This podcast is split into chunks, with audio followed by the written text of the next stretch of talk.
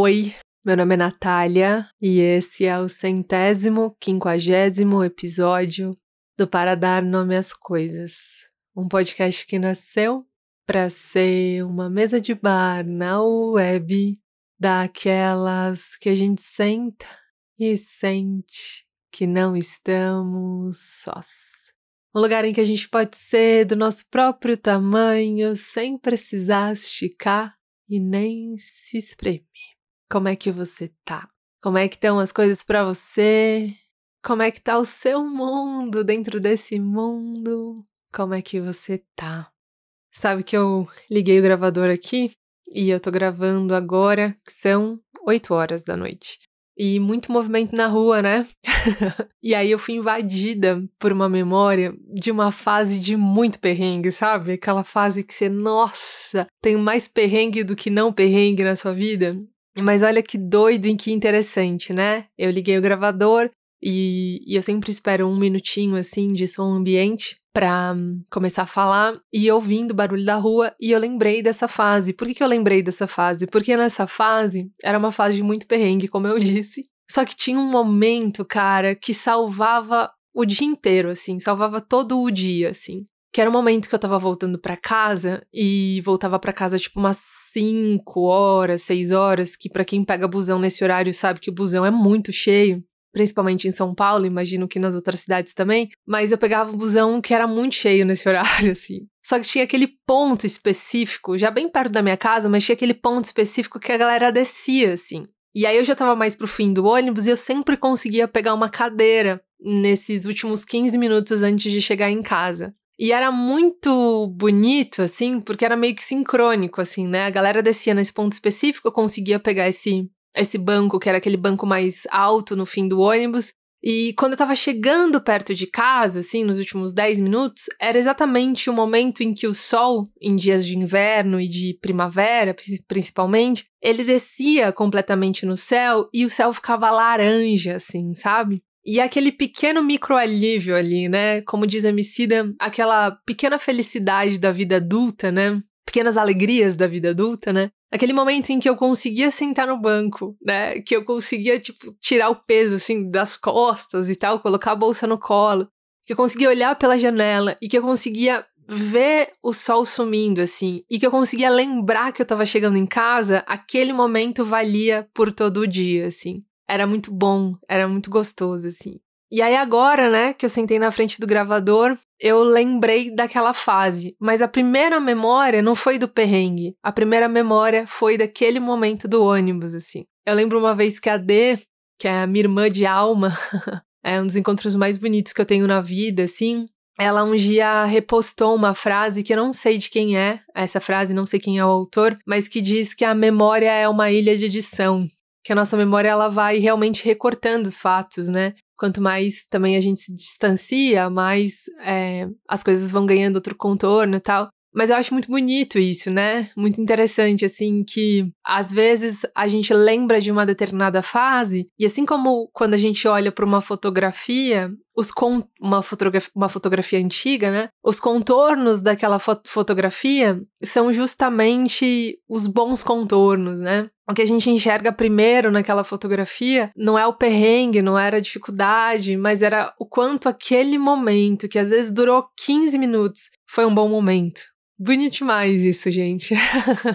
Me emocionei de pensar sobre isso, assim, né? Porque a gente não pode subestimar o poder do tempo, o quanto o tempo ele é regenerador, né? O quanto o tempo ele é restaurador e o quanto tempo acaba como uma caixa de fotografias mesmo, né? Em que a gente guarda aquilo que a gente quer guardar, né? Como a nossa memória às vezes ela faz isso também, né? Ela guarda aqueles momentos que às vezes foram 15 minutos, que são dignos de valer e de guardar para uma vida inteira. E eu acho que é muito bonito pensar sobre isso, porque eu não sei especificamente qual é o momento da sua vida hoje, mas talvez o momento da sua vida hoje seja justamente aquele momento, aquela fase de perrengue que eu tava vivendo naquela época, né, uns anos atrás e tal, talvez você tenha esses 15 minutos, né, de sentar no ônibus ali, no fundo do ônibus. Ou talvez seja o momento que você pega um café e vai sair no intervalo do seu trabalho, ou talvez seja aquele momento em que você sai da sala da faculdade ou da sala de casa e consegue, sei lá, trocar algumas palavras com alguém que você gosta muito. E talvez assim como eu, seja disso que você vai lembrar. Talvez não, né? Talvez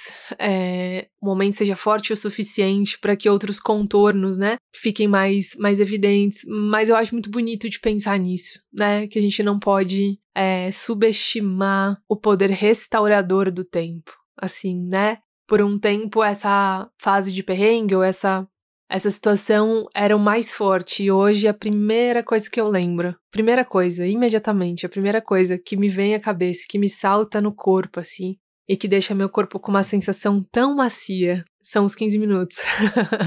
são 15 minutos. E eu acho que o meu convite talvez para você que talvez esteja vivendo esse momento de perrengue é pensar em quais são os seus 15 minutos dessa fase. Assim, qual é aqueles 10 minutos, aqueles 5, aqueles 10, aqueles 30 minutos que fazem todo o seu dia valer a pena. E se não existe esse momento, que tal construí-lo assim, né? Que tal inventá-lo? Que tal construir ele para você, assim? Porque talvez seja disso que você vai se lembrar daqui sete anos, quando tudo isso passar, cara, porque passa. Cara, passa daqui sete anos, daqui dez anos, daqui três meses, daqui quatro anos, quando tudo isso passar, de repente talvez seja disso que seu corpo se lembre como uma memória viva, assim, né? Como aquela fotografia que de repente chega no seu WhatsApp, assim, que um amigo seu tirou quando vocês tinham 10 anos, ou aquela fotografia que você enxerga na casa da sua avó, no quadro do seu avô, na, sei lá, na gaveta da sua casa, assim. Talvez sejam esses 15 minutos que você vai se lembrar. Mas falando de coisa boa, cara, tem uma novidade que eu queria contar para você. O Spotify tá com um programa muito, muito legal para pessoas que querem tirar uma ideia de podcast do papel, assim. Esse programa é especificamente para você que é uma pessoa negra e tem entre 18 e 24 anos e tem aquela ideia de podcast para tirar do papel. Sabe como é? Sabe de qual eu tô falando? Então, essa ideia pode ser a ideia que vai fazer você entrar no Spotify Sound Up Brasil. Esse Spotify Sound Up Brasil é um programa que vai descobrir, preparar e reconhecer talentos que estão aí querendo muito virar podcaster. Sabe como é? Que tem muita vontade de aprender, que tem muita vontade de brilhar, que tem muita vontade de experimentar isso. Essa ideia é para você, assim, esse programa é para você. O time do Spotify Brasil, ele vai selecionar 10 participantes para uma temporada especial de encontros, mentorias, capacitação e vai dar todo o suporte necessário para transformar a sua ideia em um projeto de verdade. Demais, né? E tudo vai ser feito e vai ser pensado por grandes nomes do universo de podcasts. E o que é mais legal é que não importa muito o tema ou o formato que você tem em mente, pode ser uma coisa muito diferente, pode ser uma coisa que só você pensou, pode ser uma coisa inspirada em outro podcast, mas eles estão abertos para tudo, assim, né, para discutir com você. O legal mesmo é você ir aberto para explorar a sua criatividade então, se você é uma pessoa que tem entre 18 e 24, é uma pessoa negra, tem uma ideia de podcast no papel, assim, que você quer muito fazer acontecer e tá aberto para ser mentorado para receber essa capacitação, para ter todo esse suporte do Spotify, que é o maior distribuidor, né, de músicas e conteúdo do mundo, não vai perder essa oportunidade, né, Carolina? Pelo amor de Deus. Então você pode é, se inscrever agora, nesse momento. As inscrições vão até o dia 19 de outubro. E para se inscrever, eu vou soletrar para você não entender uma letra errada e acabar perdendo essa oportunidade. Então pega a caneta e o papel, tô esperando. Nessa hora nenhuma caneta serve, né? Mas o bom é que você pode pausar e depois voltar. É o seguinte, o, e-mail para você se inscrever, tá? O lugar para você se inscrever é S de sapo, O de ovo, U de uva, N de navio, D, sound, né? U de uva, P de pato, up, sound up, Brasil. Brasil a gente sabe como escreve, né? Ponto, B de bola, Y, que não me vem nenhuma palavra para soletrar aqui, spotify.com. Então é só entrar nesse endereço, se inscrever até o dia 19 de outubro E, cara, acreditar na sua ideia, porque se você for essa pessoa aí entre 18 e 24 anos, você pode ser uma das 10 pessoas, né? Um dos 10 talentos que vão receber toda essa mentoria e, e capacitação e esse suporte para transformar essa ideia de podcast em realidade. Demais, né? E se você não é essa pessoa, mas conhece alguém que seja, divulga, porque é uma oportunidade incrível, muito massa, deliciosa, irresistível e não dá para perder, tá bom? Gente, hoje eu vou falar sobre um tema muito importante para quem quer continuar ou para quem quer começar dando nome às coisas. É um caminho que eu descobri caminhando assim e que desde que eu descobri tem sido muito importante para mim e eu espero que ele seja importante para você também. Eu espero que ele te faça uma boa companhia e que nessa caminhada ele te leve para o lugar que você precisa ir. É... E é isso que eu espero.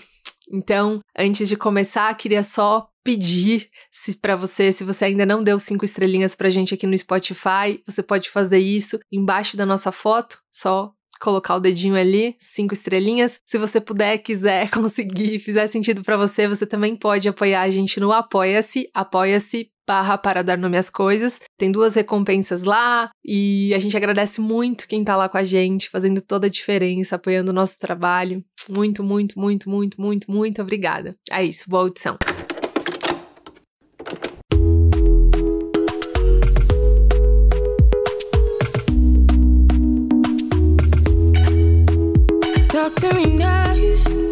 Esses dias eu tive um sonho muito simbólico. Eu tava num espaço público em que tinha uma cozinha e eu tava dentro dessa cozinha. Essa cozinha, ela ficava numa espécie de um escritório grande assim, mas era um escritório que não tinha parede assim. E isso quer dizer que quem tava fora da cozinha também conseguia me ver. E aí no sonho eu precisava despejar um tanto de água assim dentro da pia, tava com uma garrafa, mas na hora em que eu fazia isso, na hora em que eu despejava a água dentro da pia, a água voltava porque o cano estava entupido. E junto com a água começava a sair várias coisas do cano, assim, várias sujeiras do cano. A água começava a transbordar e a sujeira começava a cair no chão. Olha que maravilha, né? E aí a minha primeira reação no sonho foi a mesma que eu teria na vida real, né? Foi uma sensação de muita vergonha, assim. E aí meio que é, instintivamente eu comecei a recolher a sujeira que estava caindo do cano, da pia, transbordando no chão e começava a jogar na pia de novo, assim. E a sensação que eu tinha é que tava todo mundo me olhando, assim, como uma censura, assim, me julgando, sabe? Tipo, a lápia entupida, a menina mó constrangedor, né? Minha foi lá jogar água e entupiu a pia, assim. E eu pegando as coisas do chão e jogando dentro da pia, muito envergonhada, assim nessa sensação de que todo mundo tava me olhando, assim, né? Tava todo mundo observando aquela cena, aquilo que tava acontecendo, assim. Mas aí no minuto seguinte, assim, que no sonho durou um tempo, mas no minuto seguinte, eu olhei para aquilo, assim, eu tava agachada pegando as coisas do chão para jogar dentro da pia, e naquele instante eu olhei para aquilo e eu aceitei que aquilo tinha acontecido, sabe? Eu aceitei que aquilo tinha acontecido, assim, naquele auge da vergonha, no auge do constrangimento, no auge da vontade de sair correndo, no, auge da vontade de me esconder, no auge da vontade de me justificar, eu olhei para aquilo e eu aceitei que aquilo tinha acontecido. Eu aceitei que a pia tinha transbordado. Eu aceitei que aquele tipo de coisa podia acontecer. Aconteceu comigo, poderia acontecer com qualquer outra pessoa. A pia tinha realmente entupida. E pias entopem. e quando eu aceitei a vergonha, e quando eu aceitei o constrangimento, a vergonha e o constrangimento sumiram. E eu só continuei jogando as coisas na pia, resolvendo aquilo, mas aquela sensação de que as pessoas estavam me julgando, ou aquela sensação de que as pessoas estavam me observando, ela sumiu, assim. Junto com a vergonha, junto com o constrangimento, junto com o julgamento, assim. Quando eu aceitei que a pia tinha entupido, quando eu aceitei que tinha acontecido comigo e que podia acontecer com qualquer outra pessoa, a vergonha, o constrangimento, o julgamento das pessoas sumiram. Talk to me nice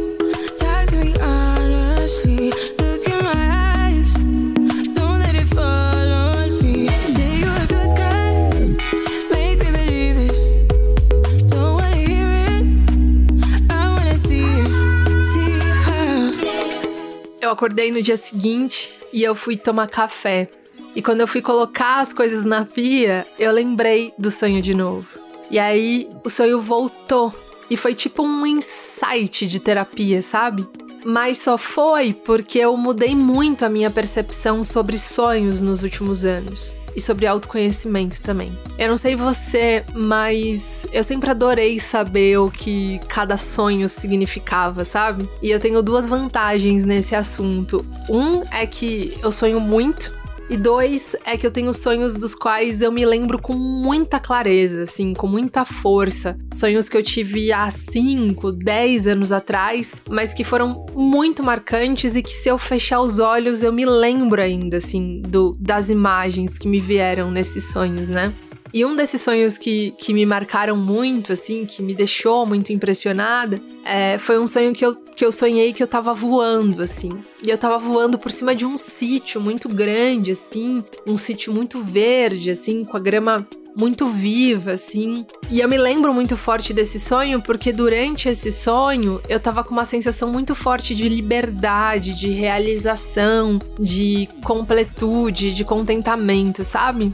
Na época, quando eu sonhei, eu lembro que eu acordei, assim, com essa sensação boa no dia seguinte. Eu tinha uns 17 anos, mais ou menos, assim. E eu fui pra sala pra sala de casa e tal. E naquela época, uma tia minha muito espiritualizada, muito esotérica, sabe? Tava de passagem pela minha casa. Ela era aquela tia que, uma vez voltando da escola, eu abri a porta de casa e ela tava de cropped, uns colares coloridos assim, tipo de semente de açaí, sabe? Que, que eles pintam de vermelho, amarelo, verde e tal. Ela tava com esses colares, cabelo bem volumoso, solto, assim, maravilhoso, tipo Betânia. E sempre me lembrou a Betânia mesmo, porque o cabelo dela era mais grisalho e tal, da minha tia. E eu lembro que eu abri, assim, a porta da sala, ela tava assim, exatamente assim, e segurando dois vidrinhos, assim, com dois olhos, assim. Um era de maracujá e o outro era de lavanda, pra ela decidir. E ela tava tentando decidir qual que ela ia passar no pulso, sabe? Uma coisa assim. Bem esotérica mesmo, bem personagem de filme, mas muito real, o que tornava ela tão incrível também. Eu sempre fui muito fã dela, sempre admirei muito ela, assim, o quanto ela era autêntica. Ela faleceu esse ano, infelizmente, né? Mas o quanto ela era autêntica e singular, assim, eu sempre olhava ela, assim, quase como se fosse uma, uma entidade, assim, uma coisa diferente, assim. Mas é isso, né? Voltando pra, pra coisa do sonho, né? Essa, essa minha tia, ela era muito ligada a esses assuntos e ela tinha muitos livros sobre sonhos e sobre o significado dos sonhos e tudo mais. E ela era aquela tia que eu já contei no comecinho do Para Dar Nome às coisas que ela tinha ido para outros países atrás de um guru, então ela gostava muito dessas coisas assim. E aí nesse dia eu sonhei que eu tava voando e eu entrei na sala, e quando eu entrei na sala, eu comentei assim, sabe? Mas assim, só para compartilhar, não foi nem querendo uma resposta assim. Entrei na sala falando: "Nossa, gente, eu sonhei que eu tava voando. Passa o açucareiro?", sabe uma coisa assim. E aí ela largou tudo que ela tava fazendo. Ela olhou para mim e disse: isso é um sinal de que uma coisa muito boa vai acontecer na sua vida profissional. E aquilo me marcou, aquilo ficou muito forte assim no meu corpo, né? Porque tinha sido uma fase em que eu, se não me falha a memória, eu eu acho que eu trabalhava em buffet na época, não me lembro. Mas eu lembro que eu tinha saído de um emprego e tava naquela entre safra, entre um emprego e outro, sabe? E eu queria muito que o um emprego novo rolasse e tal. E o mais impressionante é que dali um tempo daquele sonho, eu realmente consegui outro emprego, assim, que eu tava tentando muito na época, né? E aí, quando eu consegui o emprego, depois da euforia, depois da alegria, depois, ah, meu Deus, que alegria, passei, eu lembrei do que? Eu lembrei daquilo que minha tia tinha dito, né? Eu lembrei do que ela tinha falado, assim, de que uma coisa muito boa profissional ia acontecer na minha vida. E aí, quando eu associei as duas coisas, eu.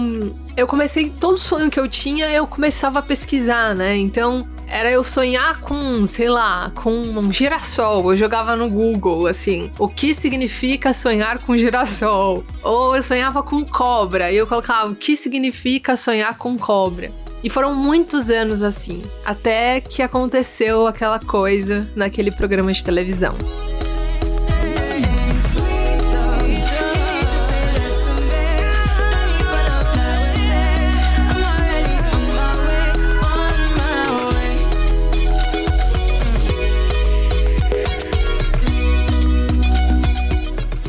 Naquele dia, a minha relação com sonhos, a minha busca pelo significado dos sonhos mudou completamente. E mudou de um jeito muito inusitado, né? Anos depois, né, dessa, dessa coisa da minha tia ter falado que sonhava que tava voando, era uma coisa muito boa profissional. Anos depois, já tinha entrado na faculdade, já tinha me formado, já tinha passado por vários trabalhos. Naquela época eu tava num programa de televisão e eu era produtora desse programa de televisão. E a gente queria muito falar sobre sonho fizemos uma reunião de pauta lá, não, vamos trazer uma pessoa especialista em sonho para falar de sonho. Só que era isso, né, gente? Era um programa de televisão, TV aberta, entretenimento. Ninguém tava querendo um mestre em sonho. A gente queria a Dona Maria que falava sobre sonho de uma forma popular e que as pessoas pudessem perguntar e tudo mais. E aí, nesse dia especificamente, a gente já tinha tentado três pessoas que a gente sempre chamava nesse assunto mas uma não podia, a outra tinha quebrado o pé e a outra o cachorro comeu a chave da porta, sabe uma coisa assim? E aí alguém na redação disse: Cara, e se a gente chamar Fulana de Tal? Fulana de Tal escreveu um livro sobre sonho, eu acho que ela podia super funcionar pro programa. E o que na verdade o produtor tava querendo dizer é: Cara, são seis da tarde, a coisa tá pegando fogo e a gente precisa de alguém, vamos trazer essa mulher mesmo. E a gente falou: Beleza, vamos chamar.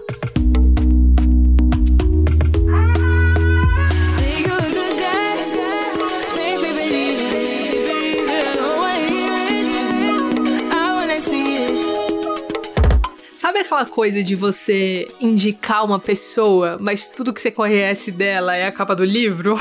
Foi exatamente isso que aconteceu. Corta pro dia do programa, a gente posiciona lá a, a moça que escreveu o livro no centro do estúdio e orienta ela, né? Fala, cara, o programa é ao vivo, então vai funcionar do seguinte modo: os telespectadores vão escrever pra gente, vão mandar mensagem, vão ligar aqui no programa pra produção, a gente vai atender, anotar as perguntas e você responde ao vivo, beleza? Não, beleza, tal. Aí corta, né, pro início ali do programa. Eu tô ali nos bastidores, assim, com uns 10 sonhos anotadinhos, né? Porque eu falei, não, se minha tia falou lá que sonhar que tava voando, né, significa mudança profissional, eu quero uma resposta boa em todos esses meus sonhos e tal. E ali no bastidor, né? Esperando a mulher para eu conversar e para perguntar para ela, esperando que ela me desse essa resposta tão certeira, assim, como a minha tia tinha me dado. Mas aí aconteceu uma coisa que ninguém queria que acontecesse. Não vou nem dizer que ninguém tava esperando, porque quando a gente fechou a moça, a gente até suspeitou que pudesse acontecer, mas aconteceu uma coisa que ninguém tava esperando.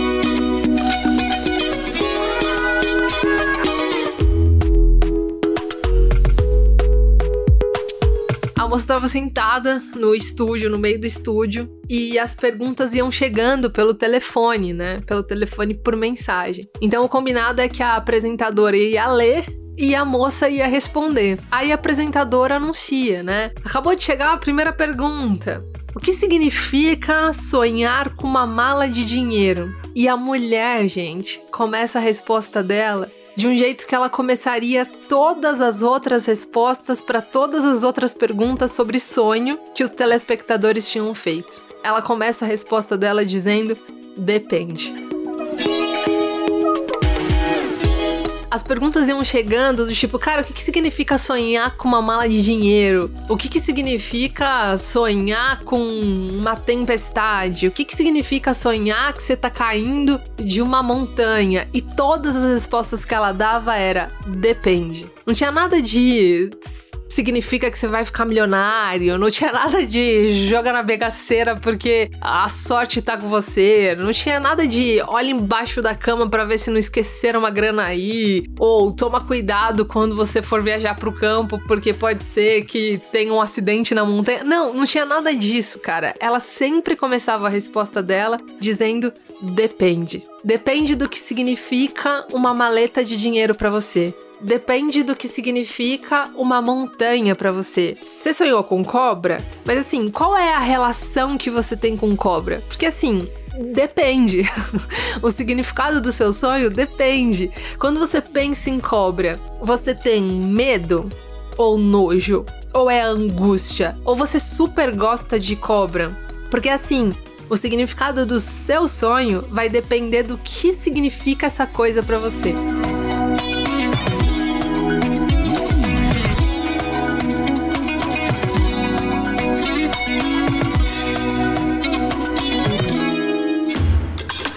Só sei que a cada depende que a mulher dava, aumentava um minuto a mais na bronca que eu tava imaginando que meu chefe ia dar na equipe toda depois do programa, né? Mas ao mesmo tempo que eu tava muito tensa enquanto produtora daquele programa, enquanto produtora de entretenimento de um programa de TV aberta, que tinha um recorte específico, tinha um outro lado meu que tava assim, cara, encantada com a mulher, assim. Que a mulher, infelizmente, eu não lembro mais o nome da, da entrevistada. Eu até tentei procurar o roteiro do programa da época, mas enfim, perdi vários pendrives da época, não lembro. Mas eu queria até escrever para ela de novo e, e procurá-la nas redes para agradecer e para acompanhar o trabalho dela e para dizer o quanto aquilo me marcou, porque tinha um lado meu ali encantada com a forma com que a mulher fazia aquelas perguntas e, e, e foi conduzindo, assim, o significado dos sonhos de um jeito que fazia muito sentido para mim. O jeito que ela, quando alguém perguntava, mas o que, que significa sonhar com, sei lá, uma porta fechada? E ela dizia, como é que, co, co, o que, que significa essa porta? Essa,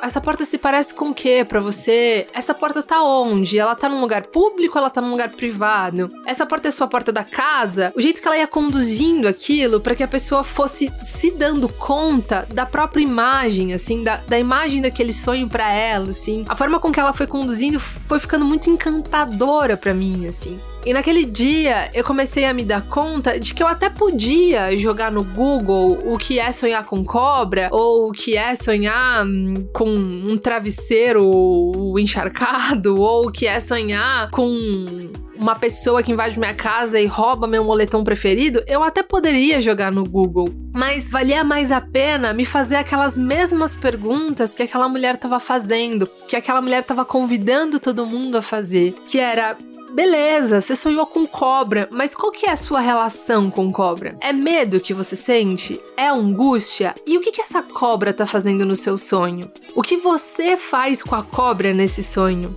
Você foge, você se aproxima, você fica paralisado, você conversa com a cobra, a cobra conversa com você. O que, que acontece nesse sonho? Qual é a sua relação com o objeto que você sonhou, com a coisa que você sonhou? Anos mais tarde, quando eu comecei a fazer terapia com uma psicanalista, eu comecei a perceber que a resposta mais verdadeira sobre o significado dos sonhos era depende mesmo. Porque depende do que aquele sonho naquela fase da vida significa para você. Depende de quais emoções ele desperta em você. Depende do contexto que você tá vivendo. Eu lembro de uma vez é, isso para mim foi muito forte também. Eu lembro de uma vez há muitos anos atrás, eu encontrei uma amiga perto do playground, assim, do prédio que eu morava. E papo vai, papo vem, ela me contou que o irmão dela, que era alguns anos mais velho, tava super desesperado, em pânico, porque esse irmão tinha sonhado que ele entrava no próprio quarto e o quarto tava cheio de caixão, assim, sabe? Uma coisa assim. E aí ele disse: Pronto, eu vou morrer, né? Tipo, eu chego no meu quarto, tá cheio de caixão. Ou eu vou morrer, ou alguém muito próximo a mim vai morrer. E aí, dias depois, tempo corre, eu encontro essa minha amiga. Papo vai, papo vem. E aí perguntei: Cara, e seu irmão? Ela, ah, então, Nath, sabe a coisa do caixão do sonho? Então, ele foi demitido um, há um mês. Ele amava o trabalho e agora ele não tá conseguindo mais encontrar nenhum outro trabalho. E aí ele descobriu na análise que o quarto era uma representação do trabalho e o caixão era uma representação da morte.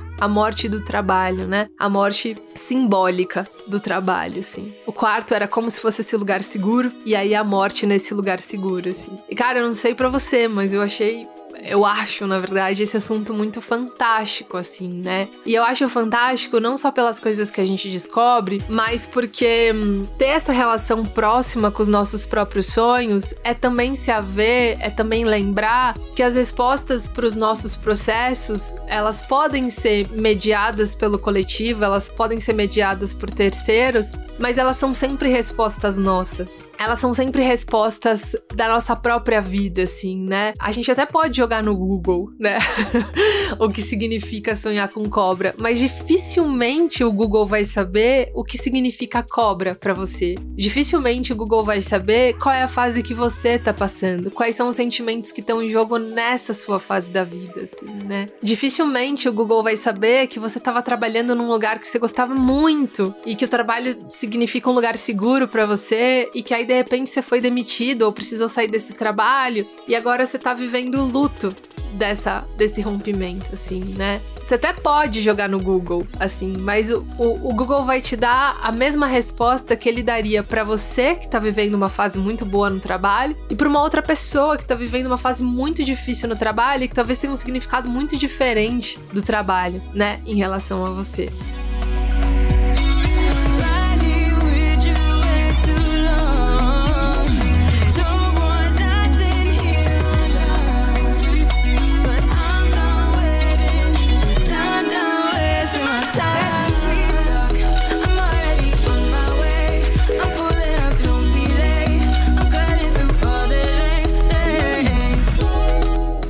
Eu tô dizendo tudo isso? Ou o que eu tô querendo dizer com tudo isso? O que eu tô querendo dizer com tudo isso é que eu acredito que os nossos sonhos, eles são mensageiros com destinatário, sabe? E esse destinatário é a gente, assim. E isso significa que é muito forte eu sonhar com uma pia que entope, como eu disse no começo do episódio, é, é, muito forte eu sonhar com uma pia que entope num lugar público e me deixa completamente constrangida, justamente numa semana em que eu passei todos os dias dessa semana brigando com as minhas sombras, tentando esconder todas as minhas inseguranças, tentando jogar para debaixo do tapete aquilo que eu não admiro em mim, aquilo que é o meu lado B, aquilo que eu não gosto em mim, sabe? É muito forte eu sonhar com uma pia top e que ela transborda na frente das outras pessoas, justamente numa semana em que tá tão difícil para mim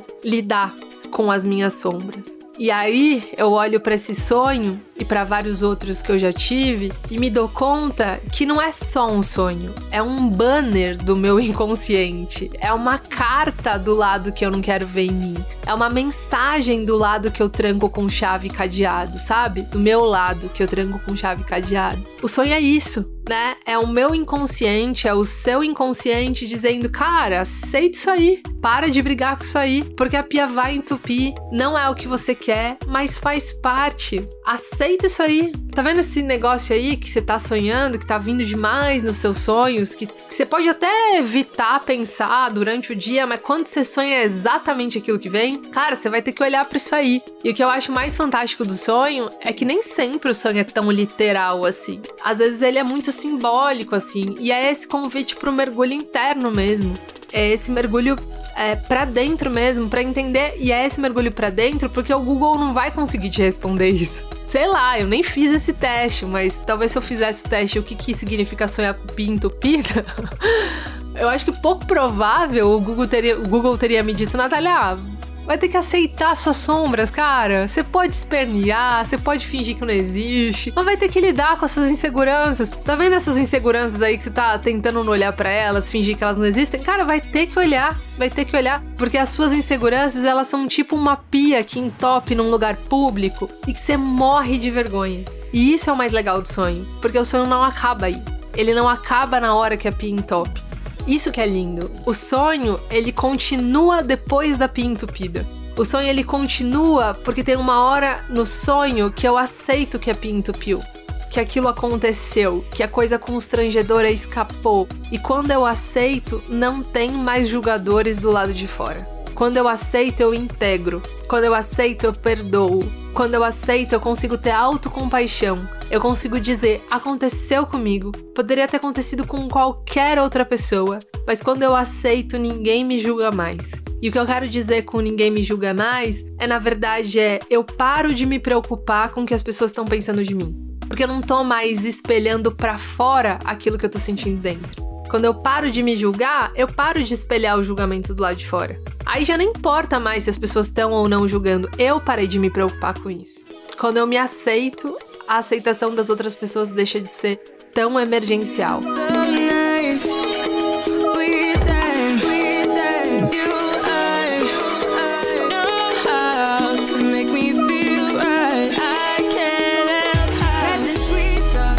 Se você tá aqui é porque você tem vontade ou já faz, né, isso. Se você tá aqui é porque você gosta, é porque você se empenha, é porque você tem alguma afinidade com esse processo de dar nome às coisas, né?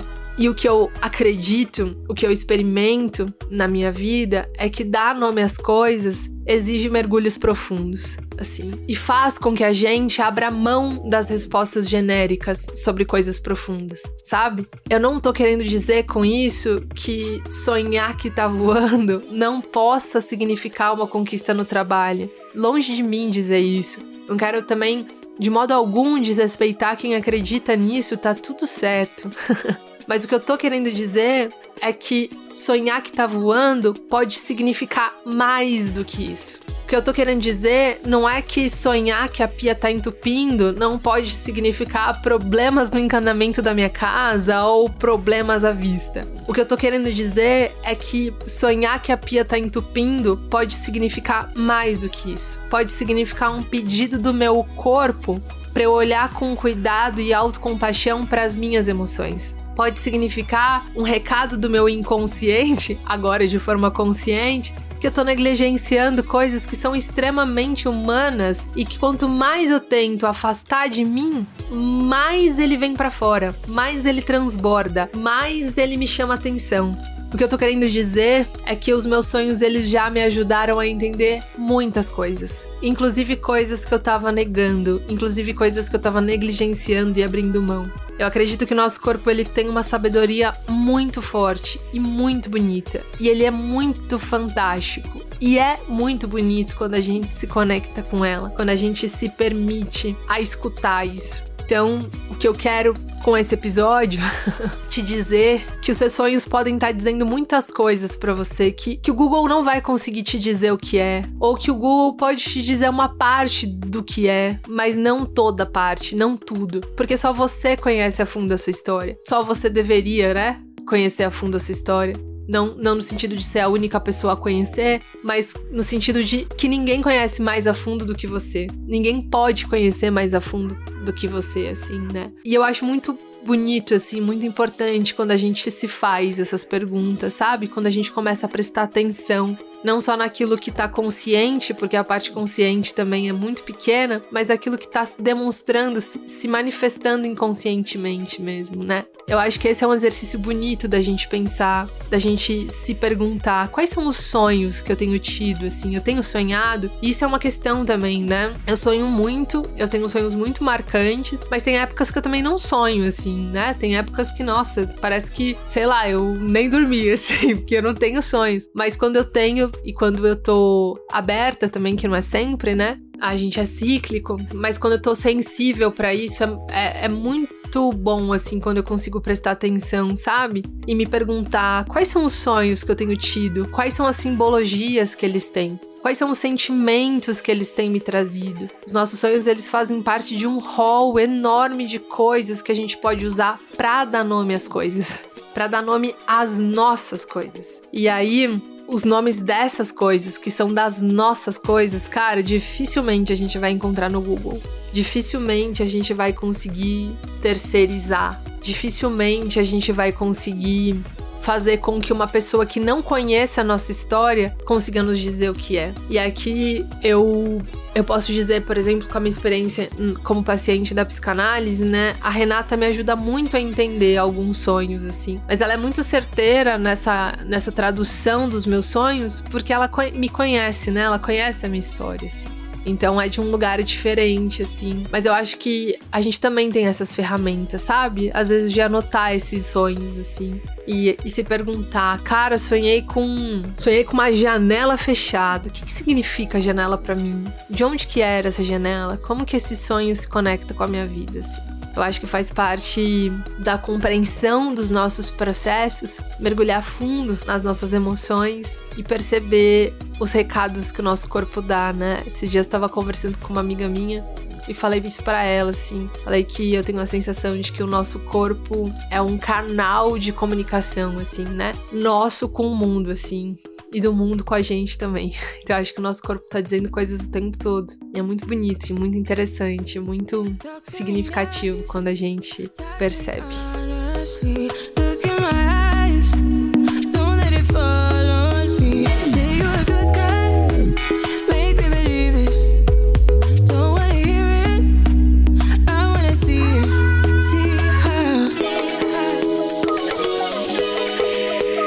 É isso, gente. Espero que tenha feito sentido para você. Se não te fez sentido, pelo menos que tenha te sido uma boa companhia. Espero que esse episódio te inspire a prestar atenção nos seus sonhos e a encontrar os seus próprios significados aos seus sonhos. Isso não quer dizer não aceitar ajuda. Eu acho que aceitar ajuda, como eu sempre digo aqui, é nobre, é importante demais, mas significa não terceirizar os nossos significados, né? Porque tem coisas sobre a gente que só a gente sabe. E eu acho que de fato, assim, tem sonhos que nem são sonhos, assim, tem sonhos que são banners do nosso inconsciente. e retomo aqui uma, um exercício que eu já até falei aqui no, no podcast, que uma vez eu ouvi de uma moça num podcast que chama Pensando Bem, que eu não lembro qual que é o episódio, mas ela dizia que ela sempre fazia um exercício no final do ano em que ela anotava os sonhos dela, acho que durante 40 dias, né, nas noites que ela de fato tinha um sonho, tinha sonho, e ela anotava as emoções que vinham nesses sonhos. Então, ah, hoje eu sonhei com cobra e eu tive muito medo. Aí no dia 3, hoje eu sonhei com uma rosa e me deu muita ternura. E aí, ela conta que no final ela fez um saldo e ela percebeu que os sentimentos que mais apareciam no sonho dela era um medo e. Acho que era medo e um outro sentimento. Não sei se era medo e, e raiva, mas era uma coisa assim. E que isso levou ela para um processo interno de autoconhecimento, que ela começou a entender quantos medos ela estava carregando com ela que não eram dela. Sobre medos que a gente carrega que não são nossos, eu sugiro muito que você escute o episódio O Medo de Cada Dia. acho que fala um pouco sobre isso. Mas é isso, assim, eu acho que os nossos sonhos, eles trazem uma sabedoria muito bonita, assim. E acho que eles, às vezes, trazem... Eles tiram debaixo do tapete as coisas que a gente tenta conscientemente e insistentemente colocá-los para debaixo do tapete. E às vezes esses sonhos eles vão ser quase uma um outdoor assim, de tão literal, assim, de tão traduzido que ele é, sabe? É quase um verbete de dicionário assim é quase é, um insight terapêutico, assim, de tão claro que ele é. E às vezes ele é um pouco mais simbólico, assim, mais cheio de significado. Não são todos os sonhos que eu entendo também. Tem vários que eu levo pra, pra terapia e falo, cara, Renata, me ajuda a entender que eu não tô entendendo nada. É, e tem outros que eu não entendo, porque às vezes também não são tempo de entender. É isso, gente. Espero que esse episódio tenha te feito uma boa companhia. Um episódio bem pisciano, né? eu gosto muito dessas coisas, assim. Embora eu goste muito de entender, me fascina aquilo que eu não entendo, assim um salve ao mistério, né? A gente é muito mais do que aquilo que a gente entende. Acho bonito demais. É isso. Se você gostou, se fez sentido para você, se te fez uma boa companhia, você compartilha esse episódio com seus amigos, com suas amigas, com seus amigues, compartilha com todo mundo no grupo da família. Eu agradeço demais. A gente se encontra aqui na próxima semana. Tem episódios novos todas as quartas-feiras. Lembrando que se você puder, quiser conseguir, você pode apoiar o Para Dar Nome às Coisas no Apoia-se. Se você puder quiser conseguir também, pode dar cinco estrelinhas pra gente aqui, se você achar que vale. e pode seguir a gente nas redes sociais também. No, no Twitter a gente é arroba para dar nome, no Instagram arroba para dar nome às coisas. E é isso, um beijo e até lá.